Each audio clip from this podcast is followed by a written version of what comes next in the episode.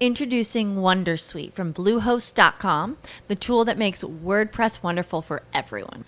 Website creation is hard, but now with Bluehost, you can answer a few simple questions about your business and goals, and the Wondersuite tools will automatically lay out your WordPress website or store in minutes. Seriously. From there, you can customize your design, pick your brand colors, and add blocks. No custom theme or coding required. You'll get content suggestions that you can keep or revise, and with Yoast SEO built in, we automatically help you get found in search engines. From step by step guidance to suggested plugins to an AI powered help bot. Our built in tools make WordPress wonderful for everyone.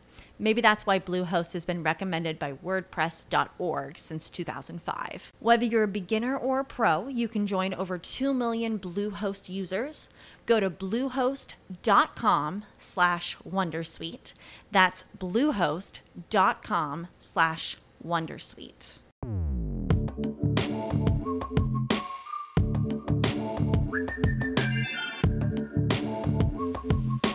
Saludos intrépidos. Este es el episodio 005, ya llevamos 5, de un podcast donde tecnología, aeronáutica y astronáutica se unen para disfrute de su autor, arroba 7 y espero que también para el vuestro. Si 4 kilobytes llevaron el hombre a la luna, imaginad lo que podemos hacer nosotros. Despeguemos y despeguemos rápidos, rápidos, y os voy a contar, porque aquí estamos entre amigos, os voy a contar lo que ha pasado, ¿vale? Porque tengo que ir ahora, me vais a escuchar muy rápido, como nunca, siempre he intentado, y lo, dije la primera vez, hablar más despacio en este podcast, pero hoy no. ¿Por qué? Porque el martes, eh, bueno, el lunes presentó Airbus unos aviones nuevos, que hablé, hablaré en la parte de aeronáutica, y me, gustó tanto la idea que, que, quise grabar el martes. Y el martes grabé la parte de aeronáutica, la escucharéis. Muy bien. Una duración normal, Vale. El jueves grabamos con Santi las cápsulas, las cápsulas Dragon. ¿Y qué ocurre? Que ahí nos hemos, eh, nos hemos extendido. Y es normal, porque ahora os hablaré en la parte de tecnología de los productos recondicionados, que está bien, que es interesante y da para lo que da, da para una sección normal. Pero cuando tienes que explicar cómo una empresa privada eh, consigue ya no solo poner un cohete en órbita sin, sin prácticamente una ayuda financiera eh, estatal, o sea, no es, no, es, no es en plan, tengo a los rusos detrás y hay que invertir pasta para conseguirlo, ni tampoco es en plan, soy una, agencia gubernamental, me van a soltar 25 mil millones, 50 mil millones de dólares y con eso voy a conseguir sí o sí poner un transbordador espacial en órbita. No, soy una empresa privada, me tengo que conseguir eh, los recursos y como los tengo para, para hacer algo, ¿no? Y, ya no solo hacen eso, sino que luego ponen cápsulas espaciales que llevan humanos eh, eh, a, la Estación Espacial Internacional y que podrían llevarlos a, más sitios, ¿no? Bueno, pues te extiendes, es normal, te extiendes. Y entonces el podcast va a quedar largo. Ya sé que algunos pensáis que, el, que esto de, que no dure más de una hora, etcétera, etcétera, es, eh, es una tontería. Pero yo me conozco, y me conozco de, de podcast que he grabado. Eh, y es como la ropa que se estira y cuando se estira luego no se encoge. Em, si un día cierro el podcast, como va a cerrar este, con una hora y media prácticamente, el siguiente y el siguiente y el siguiente y pronto estaré aquí haciendo pues eh, em, monográficos de, cinco horas acerca de, los, trípodes flexibles. Entonces, eh, tengo que intentar mantener un poquito esa tensión en cuanto a la duración del, del podcast. Entenderlo. Además, Originalmente iba a ser quincenal, al final convencí a Emilio para que fuera semanal porque tenía muchas ganas de grabar y, entonces ya, ya, ya hay una hora cada semana, que ya va a ver. Así que vamos a intentar ser eh, prácticos y rápidos y concisos pero no puedo dejar ya una semana más sin dejar eh, eh, sin, dar respuesta a los comentarios que he estado recibiendo tanto en emilcar.fm barra intrépidos como en arroba intrépidospod como en arroba ger7 eh, de, cosas que hemos hablado en el podcast, etcétera, etcétera. Os estoy pidiendo mucho feedback y, os tengo que dar eh, respuesta. La respuesta la voy a dar ahora y con eso voy a incumplir una de las reglas de Emilcar del podcasting. Y perdóname, Emilio, ¿vale? Lo prometo que a partir del próximo episodio irá todo al final. Porque los que no tengáis ninguna ganas de comeros ninguna opinión, lo vais a hacer porque está en la parte primera del podcast. Aunque a lo mejor podéis saltar tres o cuatro minutos y ya empezar con la parte de productos recondicionados. Voy rápido, bueno, pero seguidme, ¿vale? Aunque esto ya sé que es lunes, a lo mejor que muchos lo escucháis el lunes, pero vamos allá, ¿vale? Eh, en el blog recibí varios comentarios. Eh, uno es de, bueno, dos comentarios de Oscar Bernabeu. En uno, hablando de que la solución que para el tema del p-hole, de cómo cambiar las DNS, de que tuve que estar ahí tocando todos los dispositivos para que vayan a través de, de, de, hole y, y solucione el, tema de la privacidad de los anuncios, Oscar me decía, bueno, pues te compras un, router, un, TP-Link, eh, Archer C6, por ejemplo, que es muy fácil de configurar, que él lo pilló por 30 euros en Amazon eh, y que y ya está, y lo tengo solucionado. Y, eso es verdad. Lo de poner el, router de, fibra eh, en modo bridge y, pasar todo el tráfico a un router que yo me compre es una posibilidad que, muy seria que he planteado. Tengo un problema y es que ahora mismo tengo demasiados aparatos, cables y enchufes detrás de la tele. Y primero tengo que conseguir solucionar eso. He, eliminado, he ido eliminando, y os conté en el primer podcast que de hecho pues he, quitado el, deco de, Orange TV, por ejemplo, pero sí, sí, sigo teniendo que eliminar y simplificar. Cuando lo haga me puedo plantear añadir un, aparato más. ¿Vale? Eh, es, de momento queda por ahí. Por otra parte, recibí un comentario eh, por correo electrónico de, David Rodri en el que me indicaba que otra forma de solucionarlo es en la propia Raspberry eh, montar un servidor de HCP, que eh, para quien no lo sepa es el servidor que asigna las direcciones IP a cada uno de los dispositivos que se conectan a Internet. Y de esa forma, a partir de ese momento yo ya le puedo decir a, todos los dispositivos, oye, conéctate, esta es tu dirección IP y este es tu servidor DNS, esta es tu dirección IP, también lo podría hacer. ¿Por qué no? Y no lo he hecho todavía, porque cuando monté la Pijol era un poquito de experimento. Pero como eh, pasé todos los dispositivos, incluso la tele, a través de Pijol, no quise hacer demasiado, no vaya a ser cosa que una mañana en la que no esté en casa reciba una llamada de que no hay internet y no lo pueda solucionar hasta que le vuelva. Históricamente tengo un registro de que normalmente cuando fallado las cosas tecnológicas en casa, no es que no solo estaba en casa, sino que además estaba de viaje por trabajo y no podía solucionarlo hasta la vuelta. Y eso pues me ha, me ha granjeado una prudencia eh, a la hora de, innovar en estas cosas, ¿vale? Pero muchísimas gracias. Luego teníamos otro comentario de Oscar Bernabeu hablando de DataGo, diciendo que, que, no, que él eh, hace búsquedas, que cuando ha intentado darle una prueba, pues el, 80% de las búsquedas ha, terminado en Google para encontrar un resultado y que por tanto no le merece la pena. Había otro comentario en Twitter, y no me acuerdo el nombre, no, me, no, no, lo puedo ir a buscar ahora para, para ser ágil, eh, que también comentaba un poquito lo mismo, ¿vale? Porque, eh, y disculpadme que no tenga los nombres aquí, pero eh, alguien ha empezado y lo tengo seguramente en mis, en mis menciones, alguien ha empezado a hacer una semana de prueba con respecto a, a DuckDuckGo. Y yo creo que es, es, lo mejor que se puede hacer, ¿vale? David Cerdeña es el que dice que no merece la pena y Carlos JG, arroba Carlos eh, JG, es quien está haciendo esa prueba de decir, oye, cambio busca, el buscador por defecto de Safari y a partir de ese momento en el iPhone hago todas las búsquedas, en DuckDuckGo. Claro, yo no voy a intentar convencer a nadie de, las búsquedas porque cada uno tiene su experiencia personal, por supuesto. En mi caso, nunca, nunca no, pero a lo mejor una vez al mes he terminado en Google buscando algo que no he encontrado en DuckDuckGo. Y a veces lo he encontrado y a veces no. Pero asumo que puede pasar incluso al revés, aunque, aunque por supuesto Google es el, el buscador que más potencia puede tener. Ahora, yo llevo, ya digo, cuatro años y sigo siendo feliz en Internet y sigo encontrando prácticamente todo lo que necesito no, no he notado ese, ese, problema, ¿vale? bueno, básicamente estos son los comentarios. Eh, bueno, tengo que agradecer todas las muestras de cariño, de, por ejemplo, de, tanto de Samuel, que sigue esperando que vuelva a 00, eh, como, como Leandro. Eh, si no voy mal, Oscar también decía que, que, me tenía desde la época de 00 Podcast. Es increíble porque 00 Podcast es un proyecto que empezó en enero de 2007, o sea que han pasado 13 años y la gente se sigue acordando va a volver, va a volver. Yo no, no puedo convencer a Tomeu, pero, pero ah, quiero que vuelva con, con un. No, no, yo hablando de cine, sino que vuelva un poquito respetando lo que el formato era. No, no porque, yo qué sé, porque marcara hitos en la historia de innovación o de, o de calidad, sino porque es el podcast de cine que a mí me gustaría hacer, ¿vale? Así que en algún momento os prometo que va a volver. Estoy trabajando en ello ahora que le he vuelto a coger el, gustillo a, sentarme aquí a grabar, ¿vale? Tengámoslo, tengámoslo en cuenta.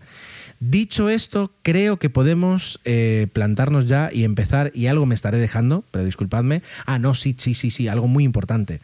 un paseo por Shanghái. Un paseo por Shanghái es un podcast de la red de Milcar FM que ha publicado después de, hace mucho, después de mucho tiempo un nuevo episodio El que pasara tanto tiempo eh, tiene sentido y es porque eh, Mark ha podido volver desde hace muy poco otra vez a Shanghai. Eh, y os lo voy a vender este podcast como, como yo lo estoy comprando. Y es un podcast que sé que existía porque estaba en la red de Milcar FM. Ahora formo parte de la red de Milcar FM y he empezado a escucharlo ahora. Y he empezado a escucharlo después de, de, 167 episodios como alguien que ahora de repente vuelve a China. O sea, yo empiezo la serie en la quinta temporada. Pero me parece muy interesante la forma de explicar eh, que tiene Mark y sobre todo en este episodio habla de o sea, cómo se vuelve a China después o en medio de una pandemia. ¿Cuál es, es decir, cuál es el entorno, eh, los trámites, las dificultades, las ironías, la desorganización, la organización, todo y me parece que es una forma muy interesante de, entender también cómo afecta la pandemia a esas personas que tienen que viajar o que tienen que seguir desarrollando su vida en un sitio diferente a, donde estaban cuando les pilló. Así que eh, lo empecé a escuchar hoy, me queda un poquito de este episodio y, de verdad que lo puedo recomendar. Y yo me comprometo aquí de recomendar, recomendar solo podcasts que, realmente me, hayan gustado, ¿vale? O, o, ser totalmente sincero, no, no voy a hacer aquí publicidad por hacerla. Me consta que además seguro que mis compañeros en, en emilcar.fm también eh, tienen ese compromiso con sus oyentes, así que no iba, a ser, no iba a ser menos yo. Ahora sí, y habéis visto, he sido nueve minutos para hacer la presentación, pero vamos allá con la, con la parte de tecnología.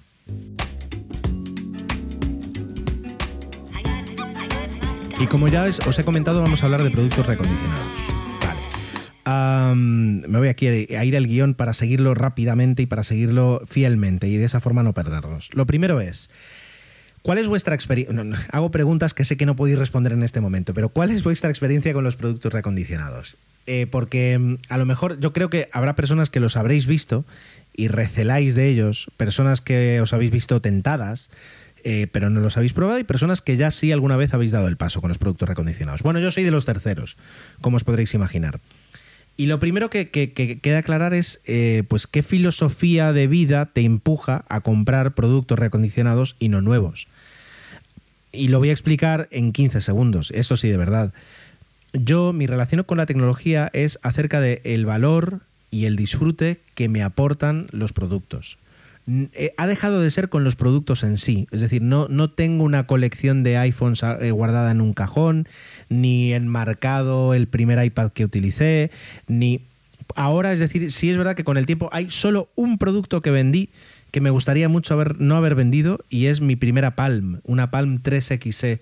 Eh, que, me dio, ahora me doy cuenta que me introdujo realmente en todo este mundo de la movilidad, de los datos, de, de bueno, era una PDA y la vendí y la malvendí y, y, bueno, no la malvendí, saqué un, dinero por ella, pero no tenía que haberlo hecho. Tenía que haberme quedado con, con esa Palm porque es verdad que forma parte, de mi historia. Tengo una Sony, eh, una Sony Clié que fue mi segunda, pero me hubiera, me hubiera gustado tener esa primera. Pero ya digo, es decir, el valor, sí, dije 15 segundos, ya lo sé. El valor es por, por la función y por el disfrute, no por el objeto en sí. ¿Vale? Entonces, dicho esto, no tengo ningún problema en adquirir un producto que haya tocado otra persona antes. ¿Cuál, cuál es el problema? Para mí no, no lo es. Ahora, eso sí, por ejemplo, tema de garantía. Bueno, donde yo he comprado no he visto, no he tenido ningún problema con la garantía y, de tener una garantía inferior o superior a la de un producto nuevo.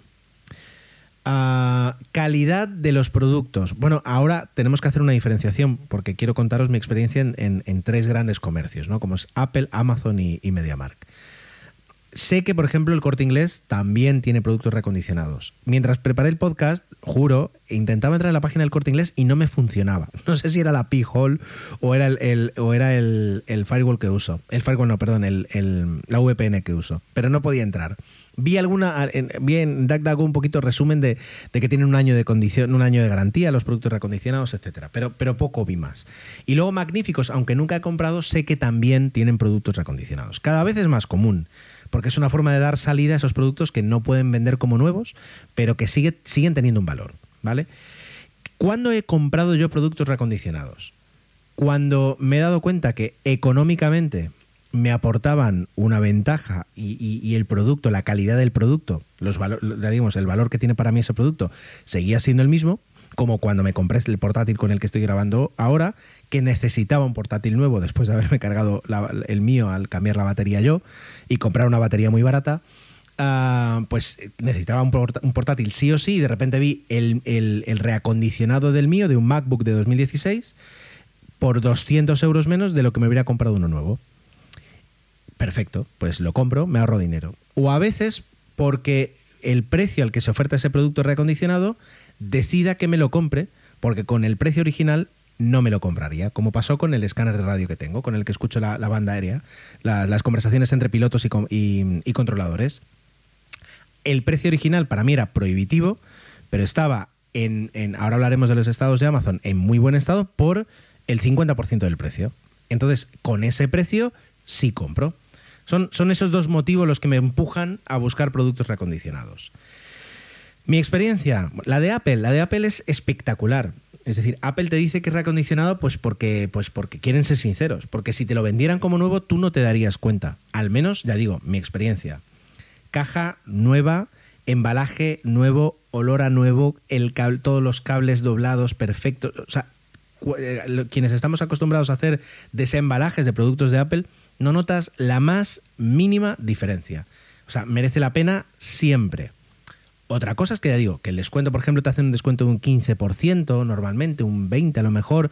Hay que mirar que sea de la misma gama, que no te vendan, yo que sé, pues eh, te quieres comprar un MacBook y te están vendiendo la generación anterior, cosas así que dices, bueno, pues tendrá otro precio, pero hay que tenerlo en cuenta. Ahora, si te compras el producto que realmente quieres, 100% recomendable.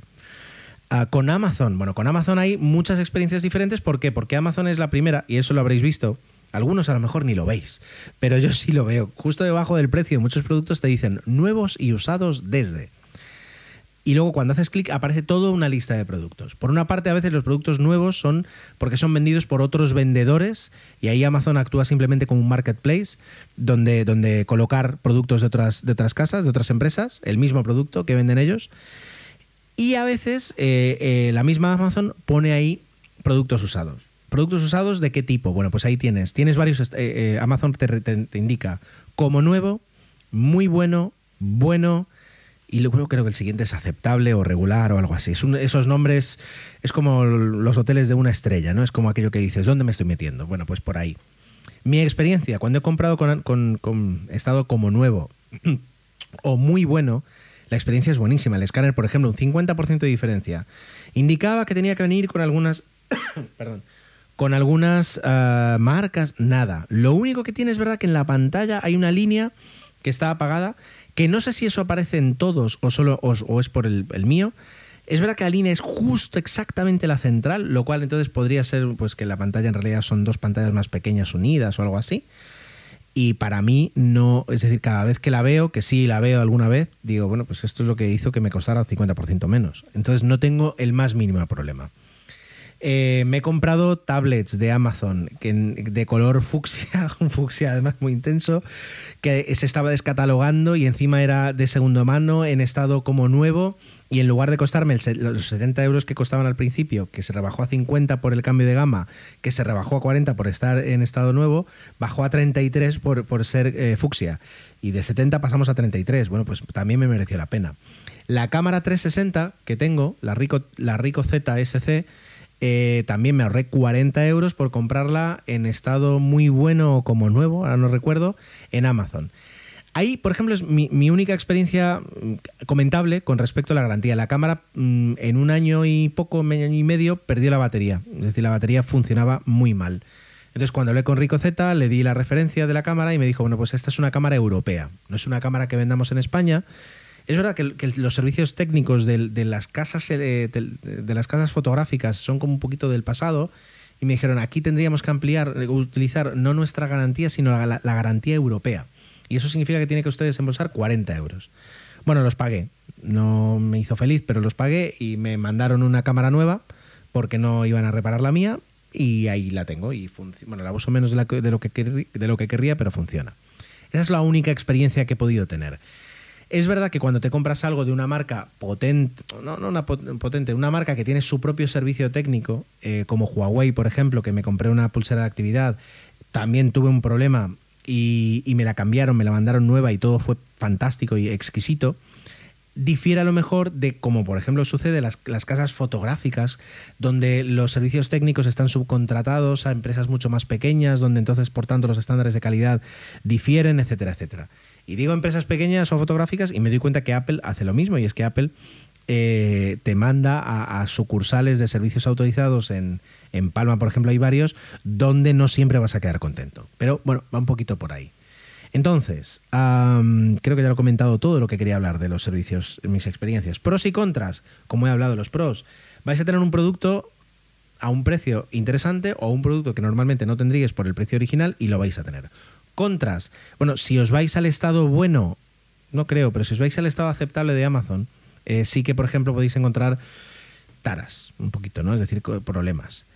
Eh, mi última experiencia que contar, la de MediaMark, la de mi tele, que algún día hablaré de la tele como Dios manda, pero e-, era una televisión que 50 eh, pulgadas, LED, no es QLED ni OLED, es normal, pero bueno, aparte de eso, tenía todo lo que quería para, para una televisión, para cambiar una televisión que funcionaba por otra nueva. Eh, buscaba un precio muy bajo para no sentirme culpable, porque ya digo, la tele antigua funciona muy bien y la encontré nueva por 350 euros. Pero es que usada y, y mm, Introducing Wondersuite from Bluehost.com, the tool that makes WordPress wonderful for everyone. Website creation is hard, but now with Bluehost, you can answer a few simple questions about your business and goals, and the Wondersuite tools will automatically lay out your WordPress website or store in minutes. Seriously. From there, you can customize your design, pick your brand colors, and add blocks. No custom theme or coding required. You'll get content suggestions that you can keep or revise, and with Yoast SEO built in, we automatically help you get found in search engines. From step by step guidance to suggested plugins to an AI powered help bot, our built in tools make WordPress wonderful for everyone. Maybe that's why Bluehost has been recommended by WordPress.org since 2005. Whether you're a beginner or a pro, you can join over 2 million Bluehost users. Go to bluehost.com slash wondersuite. That's bluehost.com slash wondersuite. Como nuevo cliente de Western Union, puedes disfrutar de una tarifa de envío de 0 dólares en tu primera transferencia internacional de dinero en línea. Envía dinero a los tuyos en casa de manera rápida, fácil y conveniente. Visita westernunion.com o descarga nuestra app hoy mismo y tu primera tarifa de envío corre por nuestra cuenta. Aplican ganancias por cambio de moneda. No disponible para tarjetas de crédito y envíos a Cuba. Servicios proporcionados por Western Union Financial Services Inc. NMLS 906983 o Western Union International Services LLS NMLS 9069 la encontré en la página de MediaMark de casualidad. Eh, reacondicionada porque no está tan claro como en la de Apple que está abajo o en la de Amazon que aparecen todos los productos uh, por 240 euros y entonces se me hizo ya directamente decir oye pues sí, sí, por esa pasta me, me, compro una tele nueva aunque la otra funcione pedí que me la enviaran Media, al MediaMark de más cercano de mi casa Fui a buscarla, sale con su caja original, con un precinto nuevo porque se nota que se había abierto esa caja, con una etiqueta que pone producto reacondicionado. Llegamos a casa, temor, dolor de barriga, intriga. Sacamos la televisión para ver si tenía algún daño que a lo mejor debería tener, etcétera, etcétera, y la televisión estaba perfecta, incluso todos los plásticos, todas las bolsas, el mando, la pila cerrada, todo, todo listo, listo para usar por primera vez. Entonces calculo que a lo mejor alguien se la compró y cuando llegó a casa se dio cuenta que era de 50 pulgadas y la querían de 55 y entonces la devolvieron, por ejemplo. Pero la tele estaba perfecta y sin embargo fueron 110 euros menos de, de 110 euros menos sobre 350, más o menos era casi casi un 30% menos que el precio de una tele nueva original y el producto es el mismo y la garantía también. Por tanto, para mí ha sido un éxito total en ese aspecto y, ya está, es decir, y, esa es mi experiencia. Seguiré comprando productos recondicionados siempre que pueda, siempre que pueda. Salvo que, bueno, a ver, si es para regalar, no. Si es para... Em, no, por supuesto. Pero si es para mí, para, o, para mi familia tutelado, digamos, la compra por mí y responsabilizándome yo de la compra, sin duda, mi experiencia ha sido muy positiva. Recomiendo que, todos entréis y os pongáis a buscar productos recondicionados. Hombre, no, no, esto como lo de, no que no hay para todos, ¿no? Eh, Mm, pero ahora en serio, sí, sí, echadle un vistazo siempre que podáis y no tengáis demasiado miedo.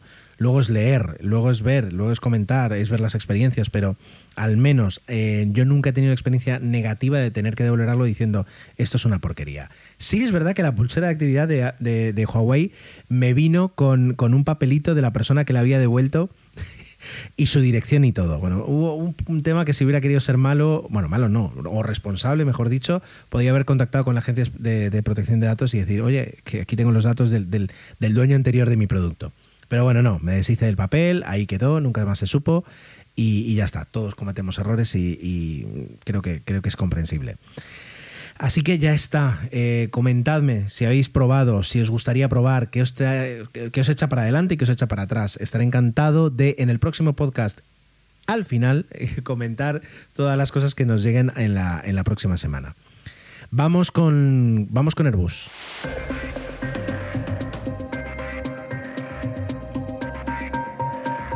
Lo cierto es que hay dos contenidos que he visto hoy y, que tengo muchas ganas de hablaros. Eh, de uno va a ser ahora mismo. El próximo va a ser la semana que viene porque entra dentro de la categoría de, astronáutica y, además hoy toca que Santi nos cuente sobre, sobre la Crew Dragon y sobre la, y sobre la Dragon, las cápsulas de, de SpaceX. Pero eh, antes de ello, eh, permitidme 30 segundos. Cuando yo grababa mis otros podcasts, tanto Tecnologistas como Plaza Confirmada, a veces eh, introducía un poquito de metapodcasting. Os contaba un poco en qué circunstancias estaba grabando. Porque pienso que es interesante para vosotros que me estáis escuchando compartir un poco pues, la situación. Ya no solo lo que cuento, sino la situación. Ahora mismo no es, es decir, este podcast saldrá el próximo lunes, pero estoy grabando ahora mismo ya un miércoles y es tarde. Es pasada la medianoche y debería estar ya durmiendo, pero ah, la verdad es que estoy aquí grabando porque tenía muchas ganas de contar esto y quería grabarlo ya. Así que, como entenderéis, eh, el podcast se va componiendo de diferentes segmentos hasta que queda unido. Ah, y en esta nocturnidad sigo dándole vueltas a, uno de los contenidos que he visto hoy. Y es la presentación que hizo eh, ayer, eh, ayer lunes, bueno, ayer martes técnicamente, Airbus de sus aviones concepto 0E, de cero emisiones. Vale. Vamos, vamos a, intentar resumirlo y, os voy a intentar contar por qué estoy eh, emocionado con esto. y, antes de incluso de ello, vamos a descartar algunas cosas o vamos a sentar algunas, algunas bases, ¿de acuerdo? Ah, en, un coche, y aquí ya entro un poco en, el borde de, de, Plug and Drive del podcast de Milcar FM de Paco Culebra sobre, sobre movilidad eléctrica, en un coche, a la hora de cambiar el combustible pues por otra fuente de energía, como pueden ser baterías de litio, ah, evidentemente hay, una diferencia de peso eh, que, tiene un, que, afecta de alguna forma a un rendimiento. Pero si yo ahora pido eh, que arrastréis pues, con unas ruedas un peso de 50 kilos, eh, seguramente podréis hacerlo de una forma muy sencilla. Si lo multiplicamos por 5 y pido que estiréis de un carro que lleva 250 kilos encima, o que empujéis, mejor dicho, vamos a decir que empujar, que siempre es más fácil, eh, podréis, eh, con un poquito de esfuerzo podréis.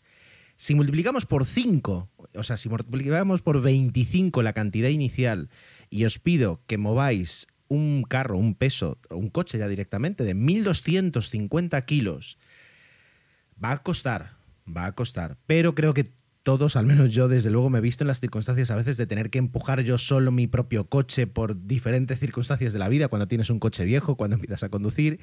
Y bueno, cuesta, pero si estás incentivado, si hay una recompensa o hay una emergencia, eres capaz de empujar ese peso, ¿vale? Bueno, pues ahora imaginemos eh, qué es lo que sucede cuando no tienes que empujar hacia adelante, sino que tienes que levantarlo, que mantenerlo en vuelo, que mantenerlo eh, levantado. Si yo pido que levantéis 50 kilos, eh, bueno, mm, yo creo que todos, eh, llegado el momento, con un poquito de cuidado en la espalda, podemos llegar a levantar 50 kilos. 250 kilos yo creo que está al alcance de muy pocas personas que se dediquen a la alterofilia o eh, actividades similares. Y 1250 kilos no lo puede levantar nadie. Lo cual significa que cuando hablamos de un avión, la diferencia de peso eh, es, es, eh, es geométricamente diferente. Quiero decir, pasamos a, a, un, a unas consideraciones totalmente diferentes. Y eso es algo que tenemos que tener en cuenta. Lo segundo que tenemos que tener en cuenta, la segunda base que quiero decir, de, dejar dicha aquí es ah, todas las iniciativas que hemos visto por parte de aerolíneas, fabricantes, mm, productores de combustible, lo que queramos, de biofuel, de fuel ecológico, etcétera, etcétera, etcétera. En aviación, siempre me refiero en la aviación, ah, es, más un guiño de marketing que no una iniciativa real. Primero porque no se ha hecho nunca, al menos yo no tengo conocimiento, una prueba de que un motor se sostenga con 100% de combustible ecológico. Puede que haya, ahora pienso, puede que haya alguna prueba, pero normalmente son mezclas al 10, al 15, al 25%, donde una fuente de ese combustible es, ecológica, pero todo lo demás es, es queroseno normal. Ah, por otra parte, producir eh, de forma ecológica todo el combustible que requiere la industria de la aviación, un 10% del combustible que requiere la aviación, supondría eh, miles de kilómetros cuadrados de producción agrícola dedicado solo para la producción de ese combustible. Por tanto, no tiene sentido. Y si le añadimos un tercero, requeriría que, se, que ese biocombustible se cultivara eh, en todas partes del mundo. Porque si tienes que traer ese biocombustible desde 500 kilómetros, pues entonces la huella de carbono vale que no va a ser similar, pero ya no tiene ese propósito ecologista, sino que estás ya ensuciando esa, ese ideal, ¿vale? Por tanto, descartamos eh, que los biocombustibles vayan a aportar en un futuro, en un presente, una, una mejora significativa de las emisiones de CO2 de los, de los aviones, de la industria de la aviación en concreto. Y vamos más allá. Ah, es posible que en las próximas décadas veamos, es posible, no, es seguro que en las próximas décadas veamos de forma regular aviones eléctricos.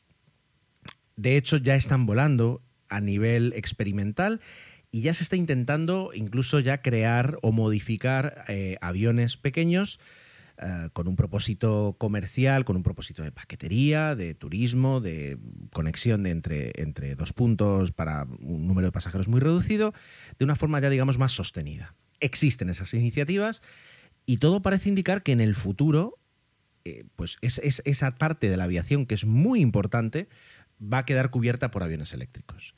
Lo cual no es poca cosa, porque eh, es decir, cuando, cuando hablamos del consumo de, del combustible por parte de los aviones, eh, eh, siempre hablamos muchas veces de grandes aviones de pasajeros, donde hay unos motores muy eficientes y donde el, gasto de combustible se reparte entre cientos de pasajeros y miles de kilómetros. Por tanto, esa, esa unidad que existe de eh, cuánto combustible gasta un avión por kilómetro por pasajero es muy pequeña. Pero cuando luego eh, lo trasladamos pues, a aviones de, 10 plazas, de 4 plazas, de 6 plazas, de 19 plazas, pues eh, esos consumos se ven truncados porque aunque los aviones sean muy económicos, Introducing Wondersuite from Bluehost.com, the tool that makes WordPress wonderful for everyone. Website creation is hard, but now with Bluehost, you can answer a few simple questions about your business and goals, and the Wondersuite tools will automatically lay out your WordPress website or store in minutes. Seriously. From there, you can customize your design, pick your brand colors, and add blocks. No custom theme or coding required. You'll get content suggestions that you can keep or revise, and with Yoast SEO built in, we automatically help you get found in search engines. From step by step guidance to suggested plugins to an AI powered help bot. Our built in tools make WordPress wonderful for everyone. Maybe that's why Bluehost has been recommended by WordPress.org since 2005. Whether you're a beginner or a pro, you can join over 2 million Bluehost users. Go to bluehost.com slash Wondersuite. That's bluehost.com slash Wondersuite. No tienen ese, ese, ese pool, digamos, para dividir, ese grupo para dividir tan grande y entonces, quieras o no, pues los consumos suben. Eso es algo que yo, por ejemplo, hace poco me enteré que un motor de, un, de una desbrozadora de gasolina o de una motosierra de gasolina contamina mucho más que el, motor de un turismo moderno porque son motores de dos tiempos, motores muy poco eficientes, que además liberan pues, muchos contaminantes comparado con un supermotor eco no sé qué, con, con urea, etcétera, etcétera. Bueno, ¿vale? Ah, pues entonces, eh, para ese segmento, la, electrificación de los aviones, como se llama, sí va a ser una salida muy considerable. Pero si alguna vez se plantea ah, los motores eléctricos, o, mejor dicho, las baterías, eh, la solución eléctrica para los grandes aviones de pasajeros, pues si alguien lo vende como el futuro, muy posiblemente eso estará engañando. Se han hecho cálculos y ahora mismo, si se sustituyen todas las, todos los depósitos de combustible de un avión mediano por eh, baterías de litio y se intenta volar, es decir, se cargan hasta, hasta los topes y utiliza eh, la energía eléctrica en, unos motores eh, pues adaptados, unos motores equivalentes a los que tiene para poder volar, con todo el combustible, digamos, con toda la batería llena que ocupan los depósitos de combustible, puedes llevarlo desde el finger hasta la pista y con un poquito de suerte corretear. Perdón. Pero ni siquiera va a despegar. Eh, ¿Por qué? Pues porque el queroseno eh, concentra muchísima energía en muy poco peso. Y el litio, las baterías de iones de litio, tienen una concentración de energía mucho más baja por kilogramo. Es decir, la, energía específica de, las baterías de litio está muy lejos, muy lejos de lo, de lo que puede conseguir el queroseno. Dicho esto, y 10 minutos después de consideraciones previas, vamos con la noticia. Ayer, eh, coincidiendo además, bueno, ayer, perdón, la semana pasada, eh, para cuando lo escuchéis, coincidiendo con el día de emisiones cero, de, bueno, el Día Mundial de, las, de Emisiones Cero, Airbus presentó un estudio, es decir, un proyecto de tres aviones eh, de concepto, concept planes, es decir, como los coches, es decir, ni siquiera prototipos, sino simplemente una idea a partir de la cual trabajar, una idea abstracta, un avión abstracto que no va a existir tal vez nunca, pero sobre el que se trabaja y se hacen cálculos. Tres, además, tres aviones diferentes eh, que volarían con cero emisiones. Y para mí este es uno de los anuncios más importantes que hemos tenido en los últimos años y realmente una posibilidad certera de marcar el camino hacia ese objetivo. ¿Por qué? Bueno, pues porque nos alejamos de, diferentes tipos de aviones eléctricos, etcétera, etcétera, en los cuales la propia Airbus ha estado, ha estado trabajando en los últimos años y cada vez que lo veía a mí me causaba una cierta impresión, porque Airbus fabrica aviones que, bueno, ahora mismo el más pequeño son 120 plazas. Sin embargo, los proyectos en los que se metía eran mm, proyectos de avionetas de, qué sé, 6 plazas, de 8 plazas como mucho, donde Airbus no tiene directamente industria, no, no, no, no está en ese juego. Pero entiendo que, bueno, pues les interesaba para tener ciertos aprendizajes y lanzar ahora iniciativas más interesantes. Pero porque esta iniciativa para mí es mucho más eh, interesante y además realmente factible y realmente pues una noticia que cambia, lo cambia todo y es eh, que han introducido el hidrógeno. Es decir, están hablando de crear aviones cuyo combustible sea el hidrógeno. El hidrógeno tiene ah, ciertas ventajas y algunos inconvenientes, como todo en la vida, pero una de las mayores ventajas es que se utiliza como un combustible regular, es decir, puedes poner turbinas de gas, inyectarles hidrógeno eh, con el, y con el oxígeno de la atmósfera producir una explosión que mueva la turbina. Por tanto, no tienes que, no voy a decir reinventar los motores, porque por supuesto toda la gama de motores de todos los fabricantes del mundo no sirve, hay que, hay que partir desde cero, pero guardas los conocimientos y los propios fabricantes de turbinas pueden empezar a trabajar y crear turbinas de hidrógeno en lugar de turbinas de queroseno. Esa es, esa es una, una ventaja. La segunda ventaja, como ellos dicen, es que el hidrógeno en, el mismo peso concentra tres veces más, perdón, cuatro veces más energía. Es decir, consiguen eh, eh, con el mismo peso llevar cuatro veces más energía al avión, lo cual es muy interesante. ellos mismos lo dicen, ¿dónde está la trampa? Y es que el hidrógeno ocupa tres veces más espacio.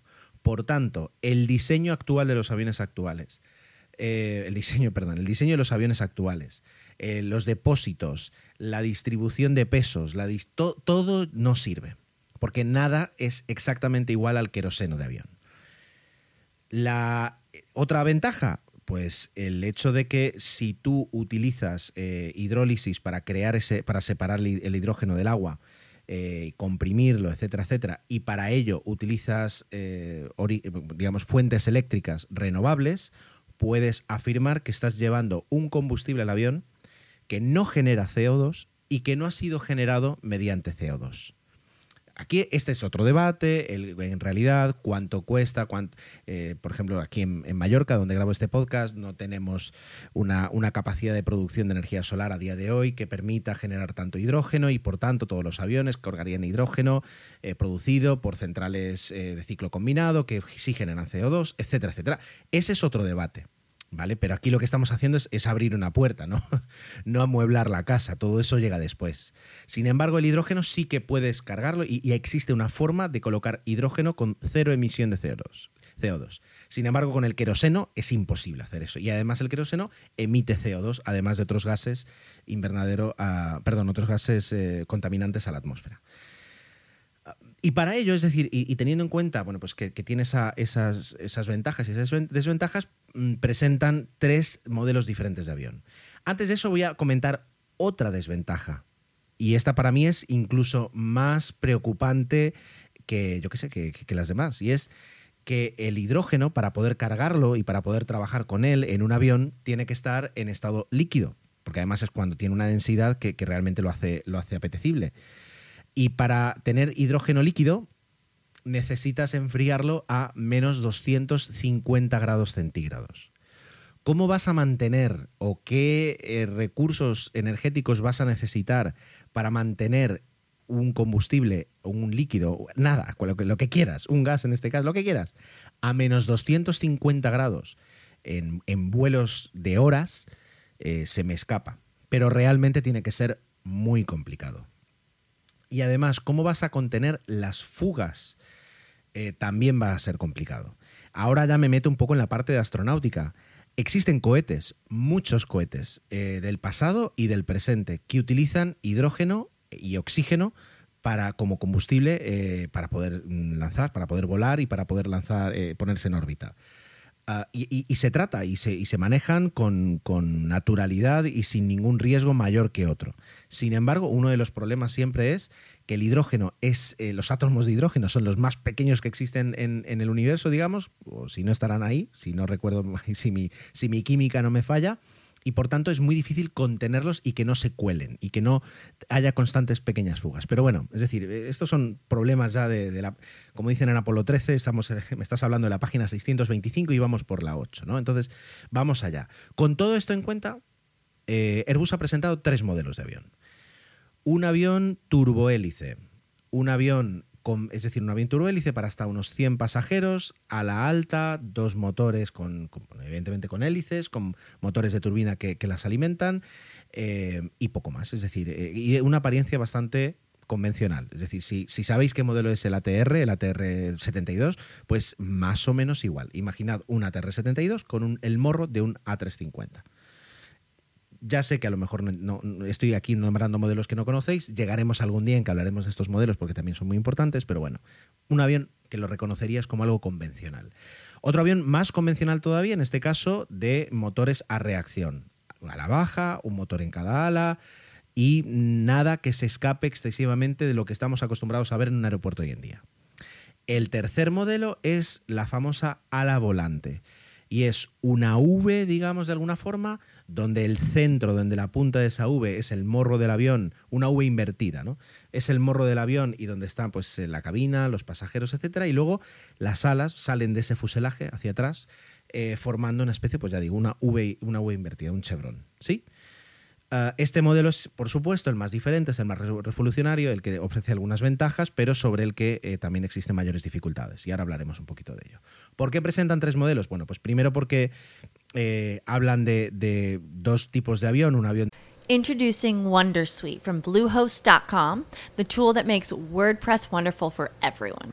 Website creation is hard, but now with Bluehost, you can answer a few simple questions about your business and goals, and the Wondersuite tools will automatically lay out your WordPress website or store in minutes. Seriously. From there, you can customize your design, pick your brand colors, and add blocks. No custom theme or coding required. You'll get content suggestions that you can keep or revise, and with Yoast SEO built in, we automatically help you get found in search engines. From step by step guidance to suggested plugins to an AI powered help bot, our built in tools make WordPress wonderful for everyone. Maybe that's why Bluehost has been recommended by WordPress.org since 2005. Whether you're a beginner or a pro, you can join over 2 million Bluehost users. Go to bluehost.com slash wondersuite. That's bluehost.com slash wondersuite. Lucky Land Casino asking people what's the weirdest place you've gotten lucky? Lucky? In line at the deli, I guess? Aha, in my dentist's office. More than once, actually. Do I have to say? Yes, you do. In the car before my kids' PTA meeting. Really? Yes. Excuse me, what's the weirdest place you've gotten lucky? I never win and tell. Well, there you have it. You can get lucky anywhere playing at LuckyLandSlots.com. Play for free right now. Are you feeling lucky? No purchase necessary. Void where prohibited by law. 18 plus. Terms and conditions apply. See website for details. De corta y una bien de media distancia para empezar a trabajar en qué necesidades deberían tener y luego presentan este tercer modelo que les aporta una ventaja sobre todo a la hora de almacenar el hidrógeno. Porque como decíamos antes, el hidrógeno ocupa eh, tres veces más eh, espacio que ocupa el queroseno. Por tanto, ya no puedes colocarlo como hasta ahora en las alas. Tienes que colocarlo en la parte trasera del fuselaje. Por tanto, los aviones, los veis, parecen normales hasta que te das cuenta que más o menos de la mitad del fuselaje para atrás no tienen ventanas, porque ya ahí ya no hay ni carga ni pasajeros, hay hidrógeno. Y los equipos que necesitas para poner en marcha todo el sistema. Entiendo que la parte de refrigeración, de conservación del frío y células de combustible. Cuando han dicho en la presentación células de combustible, enseguida he pensado en el programa Apolo que utilizaba células de combustible. Las células de combustible, por si no lo sabéis, transforman hidrógeno y oxígeno en electricidad a través de un proceso químico. Y por lo que comentan, parece que los motores, las turbinas modificadas para quemar hidrógeno, necesitarían en ciertos momentos el boost, el apoyo de un motor eléctrico para darles más potencia o para dar lo que, se necesite y que esa potencia extra vendría de las células de combustible, que transformarían ese hidrógeno que llega, que ese combustible que tiene el avión, que es hidrógeno, en electricidad. Bueno, lo tienen, perdón, lo tienen bastante bien pensado en ese aspecto. Claro, la V, el avión que es una, ala volante, eh, la ventaja que tienes es que es en el centro, en el, digamos, eh, tienes mucho sitio para almacenar el hidrógeno sin que te penalice en la longitud del avión o, en, pues, en, el, en el grosor del fuselaje, sino que tienes ese espacio que lo puedes ocupar sin ningún problema. Bueno, estos son los aviones. Ellos van a trabajar. Ellos creen que en 2035 podría entrar en producción eh, un avión comercial con motores de hidrógeno. Eh, ellos mismos dicen que es un plazo muy optimista, que es un desafío, pero que quieren trabajar en ello y que quieren llevarlo a término. Claro, eh, también ellos reconocen que necesitan el apoyo de toda la industria. Airbus no fabrica motores y Airbus no puede fabricar motores, por un tema también de, ah, de monopolio. Por tanto, necesita que haya eh, fabricantes que levanten la mano y que quieran ponerse a trabajar en la creación de una turbina. Claro, crear una turbina para un combustible diferente, 10 años puede ser un plazo muy optimista para conseguir, para conseguir eh, un motor realmente válido y certificable y certificado para poder volar. ¿De acuerdo? Por tanto, es decir, aquí estamos hablando que si ellos hablan, si ellos afirman que para 2035 podrían tener un avión en producción, yo podría afirmar que, a lo mejor tengo suerte si consigo volar en uno de ellos para 2045. Aún así, el objetivo es impresionante. El objetivo es conseguir cambiar la industria. Yo creo que desde. Ellos dicen que es el, cambio más radical que podría sufrir la aviación comercial. Yo creo que a lo mejor es el segundo cambio más fuerte desde la llegada del, del turboreactor, del turbofan. Pero incluso me atrevo a decir que sí, el poder volar sin eh, queroseno sin CO2 que se emita, podría ser un cambio mm, brutal. Claro, eh, eh, luego implica además dos cosas, tengamos en cuenta. Primero, y algunos lo habréis pensado, lo que supone cambiar las infraestructuras, los proveedores de combustible, las instalaciones de los aeropuertos, los procedimientos de operación de los aviones, los procedimientos de fabricación de los aviones, absolutamente todo. O sea, tienes que cambiar la industria entera es decir, tanto la que provee eh, el material como la que lo utiliza para poder adaptarte a unos aviones así. Los procesos de embarque sería, es decir, ahora mismo embarcarías antes de echar combustible, después de echar combustible, eh, lo de tener en pleno verano un avión dos horas parado en, la pista antes de que despegue, tiene sentido cuando tienes que mantener el combustible a 250 grados bajo cero y si no, entonces habría que cambiar los procedimientos de espera. Allá por donde mires, solo ves cambios. Pero el cambio más importante es la decarbonización de, la aviación, de la aviación comercial. Entonces, realmente dices, ¿qué cambio no merece la pena para conseguir ese objetivo? Es muy interesante, es muy interesante. Y luego me atrevo a, apuntar que Airbus elige un momento clave para lanzar esto. Y es que su rival comercial, que es Boeing, está en uno de sus momentos más bajos. Eh, Airbus eh, está presentando esto eh, que podría o sea, que podría significar que sean los líderes en la innovación de la aviación comercial en los próximos 30 años, en un momento en el que Boeing literalmente, no, literalmente no, pero el Boeing no puede seguirles, no puede ahora mismo aparcar todo lo que se habla de él, todo lo negativo que se está hablando de él, para lanzar un proyecto similar. A lo mejor en dos años lo puede hacer, a lo mejor incluso en un año lo puede hacer, pero tiene que lanzarse, lanzarse hacia otro lado. Y además, me atrevo a decir, Boeing tiene unos compromisos eh, contractuales con una cantidad de fabricantes alrededor de todo, de todo el mundo, pero también Estados Unidos. Muchos de ellos, eh, la idea de que eh, el mayor fabricante de aviones del mundo, junto con Airbus, se lance a un proyecto donde deja de utilizar la energía fósil, eh, las fuentes de energía fósil, eh, a lo mejor está mal visto, a lo mejor tiene hay unos, unos empujes. eh. Por tanto, lo ha pillado con la guardia muy baja a la hora de presentar esto. Ya digo, yo hasta hoy, hasta hoy siempre he pensado que, que los aviones iban a estar funcionando con combustibles, con queroseno, durante mm, mientras yo viviera, en mi vida. Ahora empiezo a pensar realmente que el hidrógeno tiene una posibilidad muy seria de trabajar. En la rueda de prensa les han preguntado, está en el canal de, YouTube de Airbus, la primera pregunta ha sido, ¿esto es seguro? Porque mm, realmente hidrógeno y aviación normalmente es, es decir, vemos un dirigible caer en llamas y lo asociamos a, que algo no es seguro. Y la respuesta de- del tipo de Airbus no ha podido ser más corta, más clara y no me podía gustar más. Y, viene a decir, llevamos desde siempre, desde hace más de 50, 60, 80 años, trabajando con queroseno, que es altamente inflamable en nuestros aviones, y nunca ha sido un problema. Bueno, a ver, por supuesto ha habido, ha habido, pero nunca ha supuesto un, un stopper, es decir, nunca ha sido un, oye, no podemos seguir volando porque utilizamos combustibles. Eh, justamente son combustibles. Por tanto, si se puede manejar con seguridad eh, el queroseno, mm, ¿por qué no se podría hacer lo mismo con el hidrógeno en estado líquido?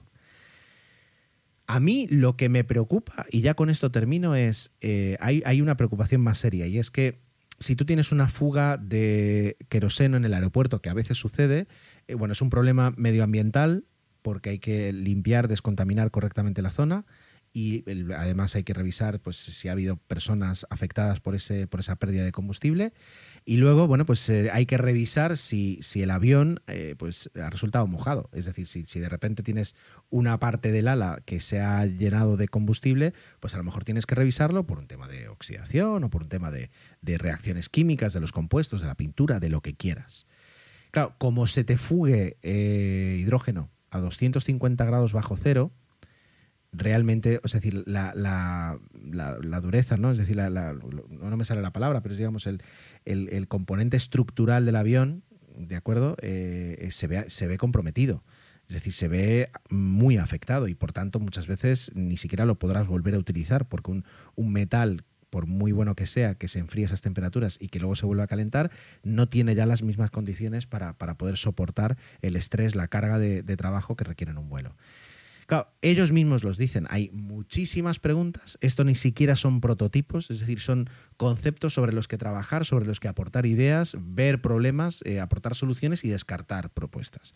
Todo ello eh, en los próximos 15 años. A mí me parece muy interesante y realmente una verdadera oportunidad para eh, de- decarbonizar, descarbonizar la aviación, lo cual le quitaría esa, esa mancha que siempre tiene de, contaminante y bueno, nos permitiría volar, porque le han preguntado, dice, ¿y para los pasajeros esto qué supone? Y él dice, bueno, es realmente poco.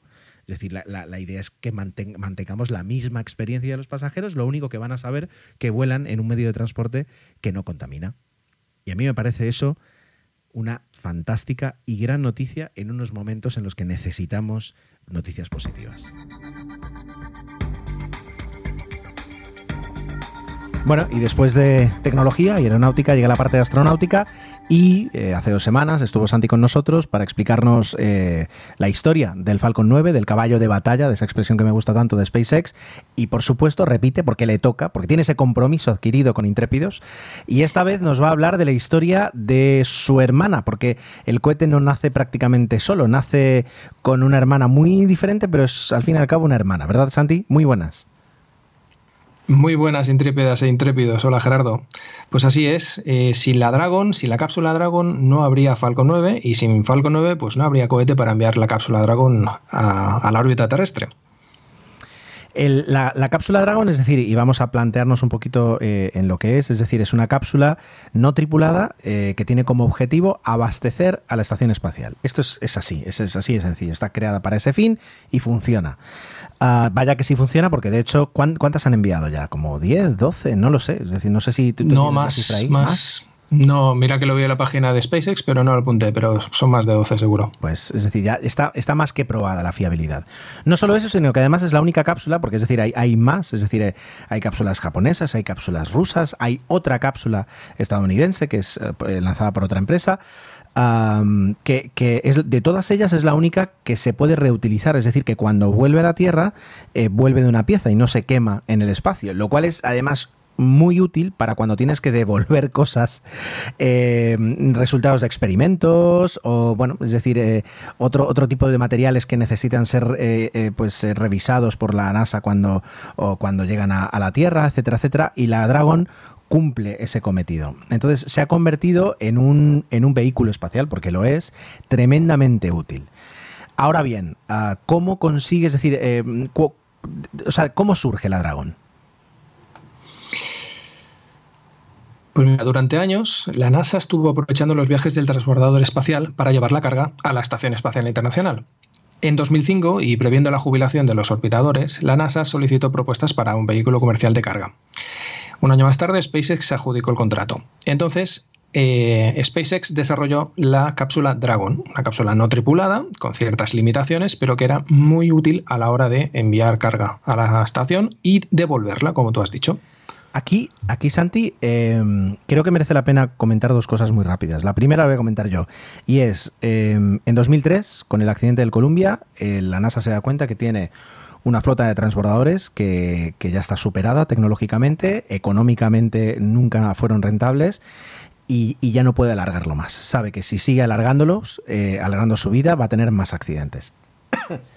Entonces, em, decide que eh, hay que seguir proveyendo eh, de, víveres y, de, y, de, bueno, de todo lo que necesita la estación espacial, hay que seguir haciéndolo y decide cambiar una estrategia Em, de, la que había tenido hasta ahora. Que eso creo que es eh, eh, muy importante y es que pasa de, eh, ser un, una, todo en uno, es decir, yo me lo guiso y yo me lo como y yo hago los cohetes y ya lo hago todo, a contratar a empresas privadas el desarrollo y la operación de, estos, de, estas cápsulas, siendo pasando a ser cliente por primera vez, cliente de de estas empresas, ¿vale? Ahora bien, eh, lo que me, gustaría que tú explicaras es, es decir, cómo consigue una empresa relativamente joven y relativamente con muy poca experiencia, es decir, eh, ese voto de la NASA eh, para, para poder desarrollar esa cápsula y lo que supone ese contrato para SpaceX. Pues ese contrato fue la vida para, SpaceX, porque sin ese contrato no se hubiese podido desarrollar el Falcon 9 y sin Falcon 9 no hubiese habido pues, la cantidad de lanzamientos que se han ido realizando, bueno, tal y como contamos en el episodio anterior, que han sido, pues eso, el alma de SpaceX en todos los aspectos, empezando por el económico. Yo creo que una de las cosas que, creo que hay que mencionar es, eh, ya hemos hablado que eh, SpaceX es muy heterodoxa a la hora de hacer un desarrollo, pero incluso a la hora de hacer planteamientos. Y por ejemplo, bueno, eh, tú nos contarás un poquito cómo es la cápsula Dragon, pero eh, si, si, visualmente no la tenéis en la cabeza, cosa que, es muy habitual, de hecho lo raro es que sí lo tuvierais, em, no es la típica, es decir, no es el Apolo 11, la navecita que tiene una forma así eh, cónica pura, no es así, es decir, es una cápsula ligeramente diferente que tiene además muchas ventajas al adoptar una forma, eh, ya digo, una forma no habitual, ¿verdad Santi? ¿Cómo es? ¿Cómo es la cápsula Dragón? Para, para aquellos que no se la imaginan. La cápsula Dragon tiene, tiene una forma, pues como te has dicho, es algo curiosa, tiene una forma de tronco de cono. Eh, la base, que es más ancha que la que digamos que lo que sería el techo, mide 3,7 metros, que es el diámetro del Falcon 9. Y tiene una altura de 6 metros. Um, y pesa unas 4 toneladas en vacío. Eh, está pintada de blanco, no tiene ningún, ninguna no tiene ningún aspecto de diseño, digamos, en esta, ya hablaremos de la siguiente, pero en esta es bastante normalita, ¿vale? Y bueno, puede, tiene una cosa muy importante, es que no solo puede llevar carga presurizada en cabina, sino que también tiene un maletero. Tiene una especie de maletero no presurizado en la parte de atrás, que en inglés lo llaman trunk, que le permite llevar cargas voluminosas, eh, como pues, en el caso de piezas bastante grandes para el ISS o experimentos que requieran el, el vacío del espacio. Claro, eh, el resto de cápsulas, es decir, eh, hubo una cápsula europea, la HTV, eh, luego hay cápsulas, no, la HTV es la japonesa, perdón. Eh, luego está la cápsula, las cápsulas rusas, que son muy rusas. Ah, pero en todo, en todo, en todas ellas hay una parte presurizada y otra parte no presurizada. Claro, es, es, es, muy importante eso porque, yo qué sé, la comida de los astronautas va en la parte presurizada para no sufrir temperaturas de 200 grados bajo cero y que todo se destroce.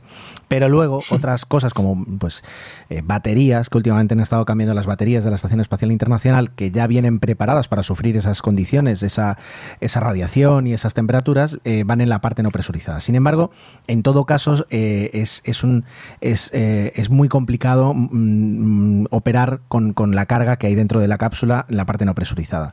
Sin embargo, la, de SpaceX literalmente está a la vista, como si fuera una pickup, como si fuera una camioneta de alguna forma, y es mucho más sencillo, tanto si se hace con un paseo espacial, como si se utiliza el brazo robótico de la estación, retirar eh, las piezas de allí y a partir de ese momento empezar a, utilizarlas. Es, es, una de las ventajas y, es algo que realmente eh, aporta. Es decir, yo creo que la NASA tuvo que quedar encantada con tener una idea tan sencilla y a la vez tan, tan, tan útil. Tan útil volviendo al Falcon 9, es decir, ¿cómo, cómo se realiza, es decir, ¿qué, diferente hay o si hay algo diferente en el despegue de un Falcon 9, de un cohete Falcon 9, cuando tiene que llegar una cápsula Dragon a la Estación Espacial Internacional. La verdad es que no hay ninguna diferencia con otros despegues del Falcon 9. Despega desde Cabo Cañaveral, eso sí, no puede despegar desde Vandenberg eh, por un tipo de, órbitas. En este caso, pues la, debido a la órbita que, que, sigue la Estación Espacial Internacional, pues tiene que salir desde Cabo Cañaveral tarda casi un día en alcanzar la ISS. Y cuando está bastante cerca, y cuando decimos cerca, pues muy cerca, no se, digamos que la cápsula es automática, pero no se puede acercar del todo, no puede atracar a la ISS. Entonces el brazo robótico, el Canadarm2, eh, que lo opera un astronauta desde dentro de la ISS, engancha la cápsula, la acerca a la esclusa y la acopla. Eh, bueno, hay que decir una cosa, y es que esta cápsula, estamos hablando de ella, pero en abril de 2020 eh, terminó ya su servicio siendo sustituida pues, por, su, por su predecesora. Por su sucesora, por la... Bueno, a ver, ahora hay, dos, hay dos sucesores de, la, de la, cápsula. podemos, podemos empezar a hablar un poquito eh, sobre todo de, de, lo que ha supuesto incluso ser críticos por, por la exageración que, ha tenido eh, la NASA con esta nueva cápsula y luego, aunque sea un momento, hablar de, la nueva cápsula de carga, porque hay una nueva cápsula de carga. yo hay una cosa que yo creo que no, no, he sabido explicar bien. Cuando hemos, antes hemos hablado que, de que descendía y de que puede traer víveres de, vuelta. la NASA llegó un momento en que se dio cuenta que la cápsula era tan fiable y tan buena que les permite a SpaceX reutilizar la cápsula. Ya no es que pues sube, hace su trabajo arriba y luego baja y se recupera, sino que ese mismo material, ese mismo hierro, como se dice en aeronáutica, es decir, ese mismo aparato se reacondiciona y vuelve a volar. Lo cual hace que no tengas que desarrollar uno para cada misión, sino que con un número limitado ah, puedas cumplir todas estas misiones. Eso supone una ganancia doble para SpaceX, por supuesto, pero también para la NASA porque consigue unos precios más baratos para, para, para, para esas misiones.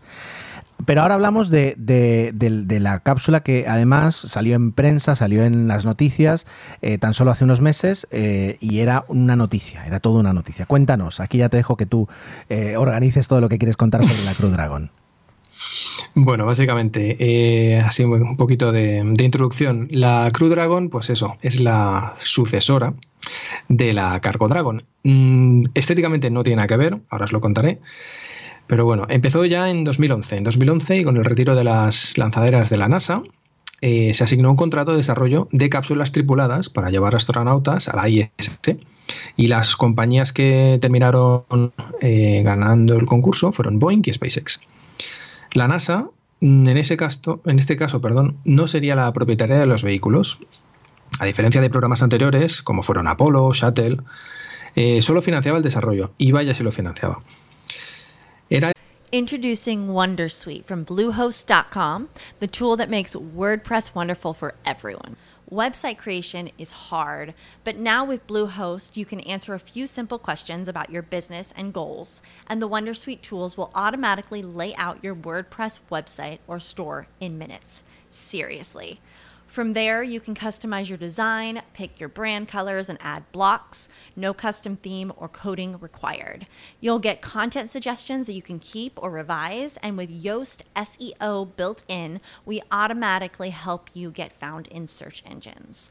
From step by step guidance to suggested plugins to an AI powered help bot, our built in tools make WordPress wonderful for everyone. Maybe that's why Bluehost has been recommended by WordPress.org since 2005. Whether you're a beginner or a pro, you can join over 2 million Bluehost users. Go to bluehost.com slash wondersuite. That's bluehost.com slash wondersuite. Hello, it is Ryan, and I was on a flight the other day playing one of my favorite social spin slot games on chumbacasino.com. I looked over the person sitting next to me, and you know what they were doing? They were also playing Chumba Casino. Coincidence? I think not. Everybody's loving having fun with it. Chumba Casino is home to hundreds of casino style games that you can play for free anytime, anywhere, even at 30,000 feet. So sign up now at chumbacasino.com to claim your free welcome bonus. That's chumbacasino.com and live the Chumba life. No purchase necessary. VGW, void, were prohibited by law. See terms and conditions 18 plus. el, el cliente preferencial de las cápsulas, lo que le dio pie a hacer un seguimiento exhaustivo del diseño para homologarlas. Y ya en el, 20 el 29, de, sí, el 29 de mayo de 2014 se presentó lo que era la evolución de la Dragon, la Dragon 2 o la Crew Dragon. Y la verdad es que se montaron una fiesta interesante en Hawthorne, si queréis ver los vídeos. Eh, ahora ya, ya estamos acostumbrados, pero, pero hasta hace poco, es decir, el, el hacer presentaciones públicas, eh, espectáculos, eh, como nos tiene ahora ya acostumbrados SpaceX y el resto de empresas del sector se van sumando, cada vez es más habitual y es, y es un poquito eh, esas acciones de marketing acercan ¿no? a, un público Mm. más amplio que, que al fin y al cabo muchas veces es el que termina con los impuestos pagando estas, estas, estas eh, obras de ingeniería pues, pues eh, los resultados ¿no? de, esa inversión. Claro, la NASA en estos años se ha acostumbrado a ser cliente y es que desde 2011 hasta 2020 para poder enviar astronautas eh, estadounidenses a la Estación Espacial eh, Internacional ha tenido que utilizar, ha tenido que literalmente comprar asientos en las cápsulas rusas Soyuz. Eh, Lo cual, eh, pues no deja de ser, tiene un punto humillante, porque al fin y al cabo es la NASA y es incapaz de colocar eh, seres humanos en, la, en, en- órbita, y eso es muy duro, eso es muy duro. Eh, y por otra parte, porque además, es decir, eh, se utilizan las cápsulas que se utilizaban en los años 70 mejoradas, con nueva tecnología, más seguras, más, con más capacidad de carga, con todo. Eh, por eso decía que cuando se hace esta presentación, y ahora hablaremos de lo que ha sido también la primera misión de, llevar mm, humanos de verdad ya a, la Estación Espacial Internacional, yo me imagino cómo se tiene que haber visto eso de, de- desde, Rusia, eh, cuando montan una fiesta, porque por fin los estadounidenses pueden volar, eh, pueden llegar a la Estación Espacial desde suelo americano, y ellos diciendo, pero, pero si esto lo llevamos haciendo nosotros 40 años sin parar, ¿dónde está, la, dónde está aquí el- el orgullo? Eh, es verdad, es verdad, y ahora nos contarás cómo es la Crew Dragon, que eh, si la Soyuz no deja de ser, la cápsula, la cápsula rusa no deja de ser una cápsula del pasado evolucionada todo lo que se puede evolucionar para poder seguir operando en 2020, la Crew Dragon es una nave del siglo XXI eh, que realmente se asemeja más a lo que estamos acostumbrados a pensar cuando hablamos de una nave espacial. Eh, Así es, la Crew Dragon está sacada de, de alguna película de ciencia ficción. Es algo más que la evolución de la, de la nave anterior. Eh, tiene un diseño mucho más estilizado, tiene motores de, aborto que, se, que les llaman Super Draco, que están integrados en el fuselaje. Está pintada en blanco y negro, al igual que la torre de lanzamiento. y hasta los operarios de la torre de lanzamiento también llevan una indumentaria bastante particular que alguien, alguien le ha recordado a ninjas, para que veáis. En este caso, eh, otro cambio que tiene es que tiene paneles solares integrados en el fuselaje, eh, lo cual es una ventaja respecto a la, a la otra cápsula, ya que simplifica muchísimo la operación. Puede lanzar hasta siete tripulantes, pero en los vuelos de la NASA, en los que ha contratado la NASA, eh, que son para volar a la ISS, como hemos dicho, solo volarán cuatro, por temas de seguridad, carga, etcétera, etcétera. Total pesa 9 toneladas en vacío y puede llevar una carga de pago de 6 toneladas. No está, es decir, para, quiero decir, 6 toneladas es lo que a día de hoy eh, te puede llevar cualquier cápsula, cualquier no, incluso las, las, más pesadas, la Cygnus, por ejemplo, es lo que es lo que es capaz de llegar hasta la Estación Espacial eh, Internacional, 6.000 kilos. Eh, esta cápsula no solo te lleva 6.000 kilos, sino que además te lleva cuatro astronautas. Uh -huh. Y ojo a lo que has dicho, es decir, es verdad que puede llevar hasta siete, Mm, si ves los dibujos de cómo van siete asientos ahí dentro, realmente puedes desear volar en Ryanair eh, en comparativa. Pero, o con la Soyuz. Eh, o con la Soyuz, que la Soyuz también mmm, no sobra ni para un palillo espacio, pero uh, lo que, aquí lo que estás diciendo tú es clave y es la cápsula, como es de SpaceX, si mañana eh, una empresa, mm, que ya la hay, quiere montar una estación espacial privada para enviar turistas y para enviar científicos, pero mmm, como, iniciativa privada, SpaceX puede ser el transportista que lleve y traiga a, astronautas y a visitantes de esa, de esa, estación espacial. Es decir, no es un producto, la, Dragon, la, Crew Dragon no es un producto de la NASA, es un producto de SpaceX. Mm. O incluso también, si alguien quiere rodar alguna película en el espacio, como el caso de Tom Cruise, pues también pueden ir siete.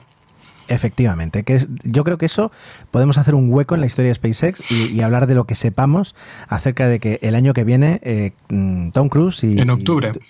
y, y Duke Lyman, el, el, director de la película, van a rodar una película en la Estación Espacial Internacional. Yo creo que es, es, es, toda una noticia. Tom Cruise en el espacio. Quiero verlo correr en, en el espacio. No sé cómo lo va a hacer.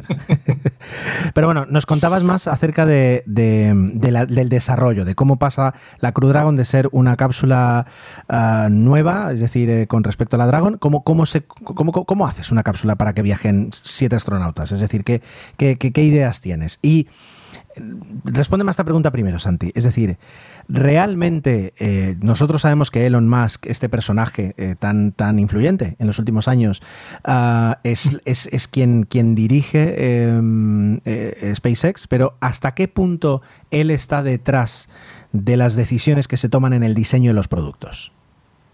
Pues está muy detrás. La verdad es que todo esto Evidentemente tiene, tiene un equipo de ingenieros e ingenieras que son espectaculares, pero en temas de diseño, en temas de nombres incluso de, de los productos que fabrican, él está muy atrás. Y digamos que desde, desde el principio tenía muy claro que lo que quería era dar una imagen de, de siglo XXI de todo lo contrario a lo que sería las Soyuz, a lo que serían las cápsulas Apolo, etcétera. Él quería una cosa muchísimo más, pues por qué no decirlo, al estilo de, de Apple. Realmente la Crew Dragon, y, y, eso es una de las cosas que, que, si veis alguna imagen o si buscáis ahora en, en DuckDuckGo eh, Crew Dragon imágenes, vais a, vais a daros cuenta de dos cosas. La primera, que la cápsula es, es como decíamos antes, diseñada para, para los viajes al espacio del futuro. Eh, que no tiene nada que ver con cualquier otro aparato espacial que, hayáis visto hasta ahora. Eh, y luego que los trajes de los astronautas son muy feos, muy, muy, muy, muy, muy feos. La verdad es que sí, que lo, de los trajes no, no creo que sea el mejor de los aciertos, pero bueno, ahora hablaremos de ellos. Nada, el interior de la, de la, cápsula es bastante espacioso para lo que se puede prever de una, de una cápsula de este tipo, sobre todo si solo van dos tripulantes, como es el caso del, del vuelo tripulado que hicieron en el mes de mayo. El interior, pues los asientos son una pasada, son de fibra de carbono, eh, los han diseñado los señores de Tesla tiene una gran, gran diferencia respecto a las otras naves anteriores, cualquier nave anterior, y es que tiene tres grandes pantallas táctiles que permiten gestionar pues, todos los, los procedimientos, todos los procesos del vuelo. Eso sí, tiene ciertos botones en la parte inferior de estas pantallas que sí son botones físicos, que están recubiertos o digamos protegidos por unas guardas, que sí que son botones que digamos que son los botones del pánico. Si hay algún problema, tienen que pasar a manual, etcétera. Entonces ahí sí que no te la puedes jugar con pantallas. Pero bueno, estéticamente y operativamente son una auténtica virguería. Y bueno, y ahora ya pasamos un poquito a, a, las últimas modificaciones que se hace con respecto pues un poquito a las ideas iniciales, porque Elon Musk, por supuesto, parte de una idea y luego pues a cada revisión se van, se va normalizando, sobre todo porque primero van a volar personas y segundo tiene que pasar por la certificación de la NASA, lo cual obliga a algunos cambios, ¿verdad?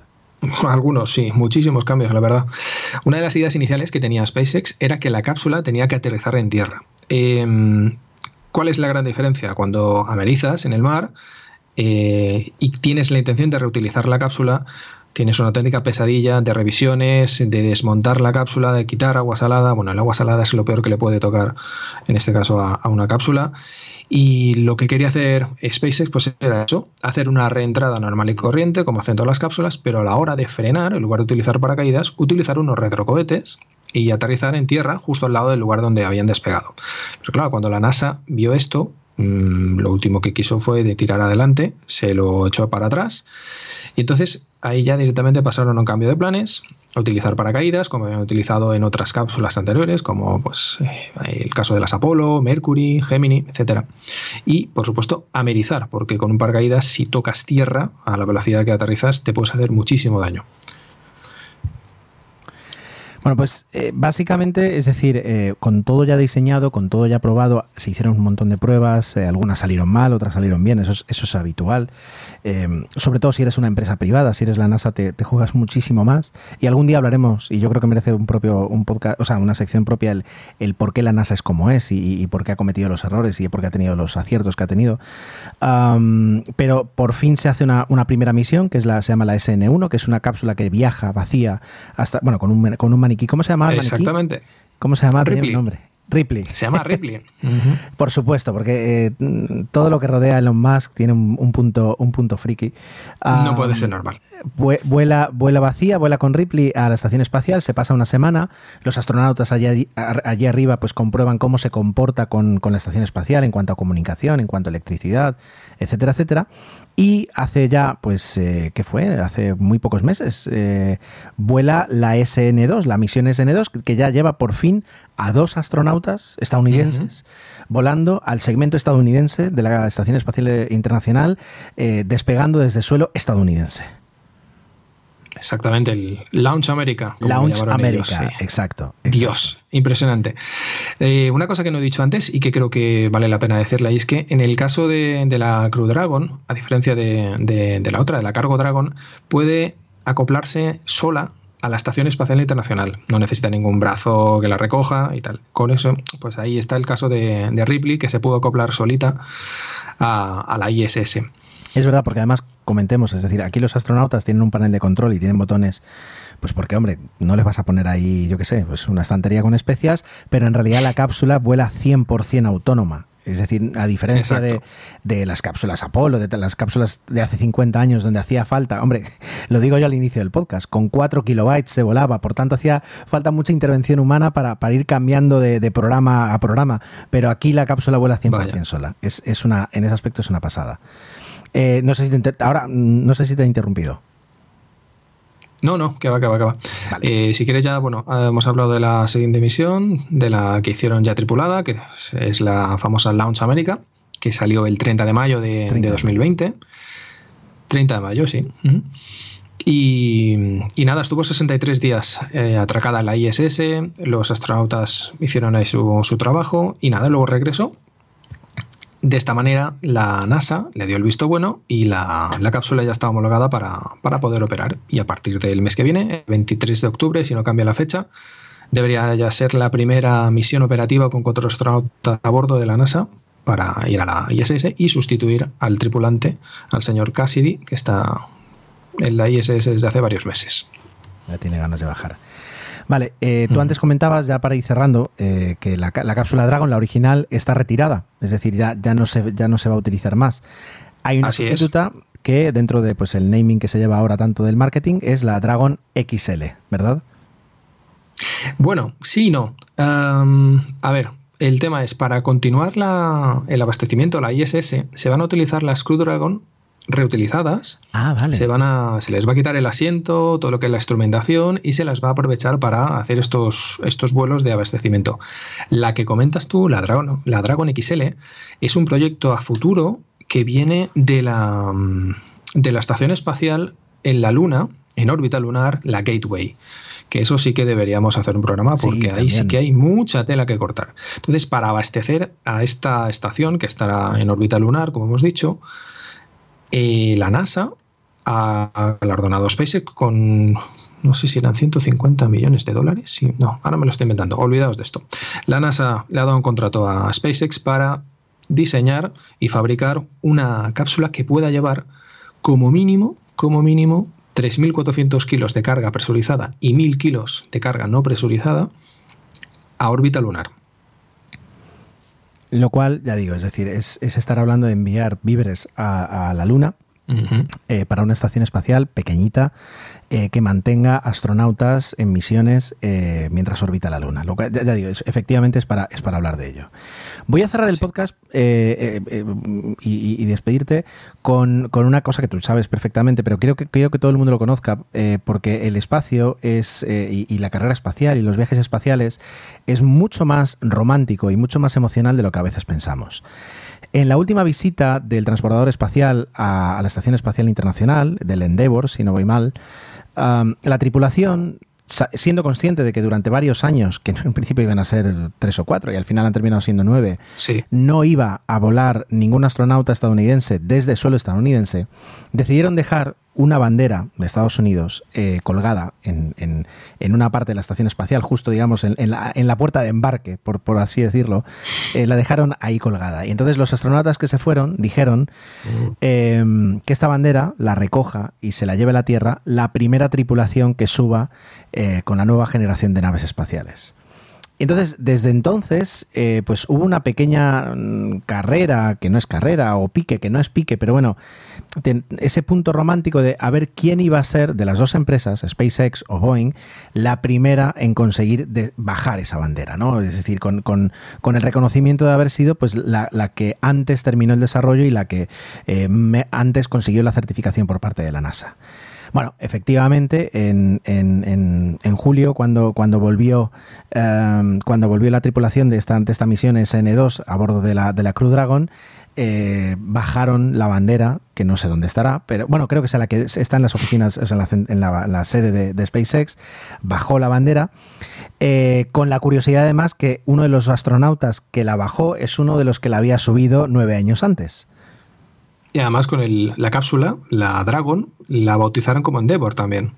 Efectiva, eh, eh, eh, que esos son, ya digo, son, son un montón de toques románticos.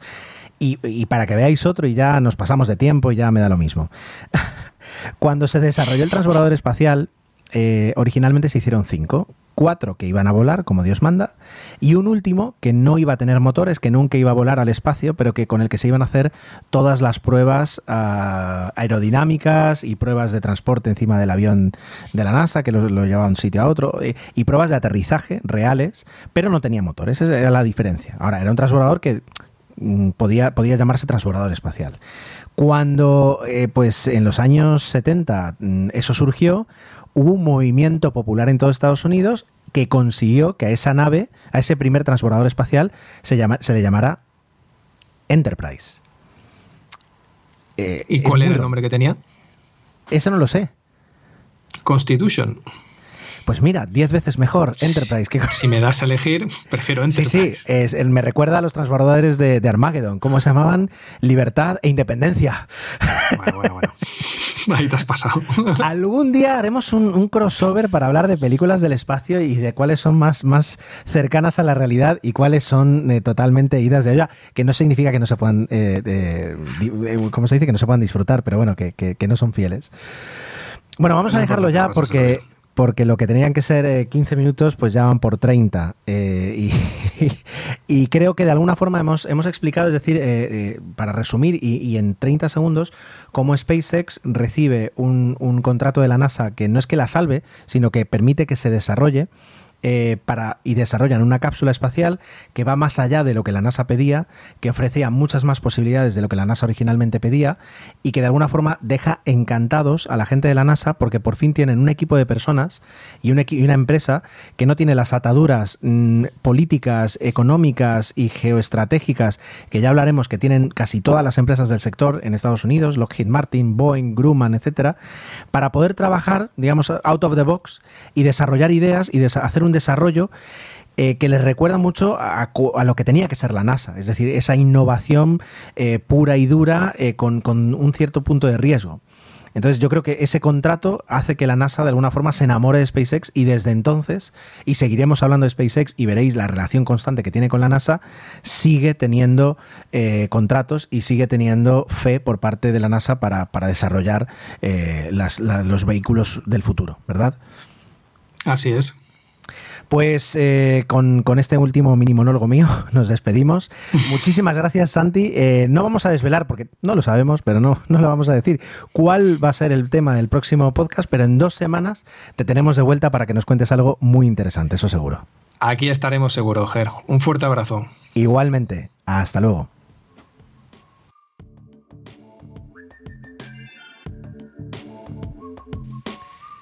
Y aquí termina el episodio 005 de Intrépidos, cuando llega prácticamente a la hora 19 de duración. Realmente creo que vosotros también os, dais cuenta de que hace falta otra melodía para colocar de vez en cuando, porque mm, con cuatro no vamos, no vamos donde queremos. Así que tengo que, tengo que hablar con Emilio para solucionar esto cuanto antes. Hasta entonces, eh, ha sido un placer poder eh, grabar este podcast. Muchas gracias por el tiempo que habéis dedicado a escuchar este episodio. Espero vuestros comentarios en emilcar.fm barra intrépidos, donde también podréis encontrar los medios de contacto y conocer los otros programas de esta fantástica red. Hasta la semana que viene.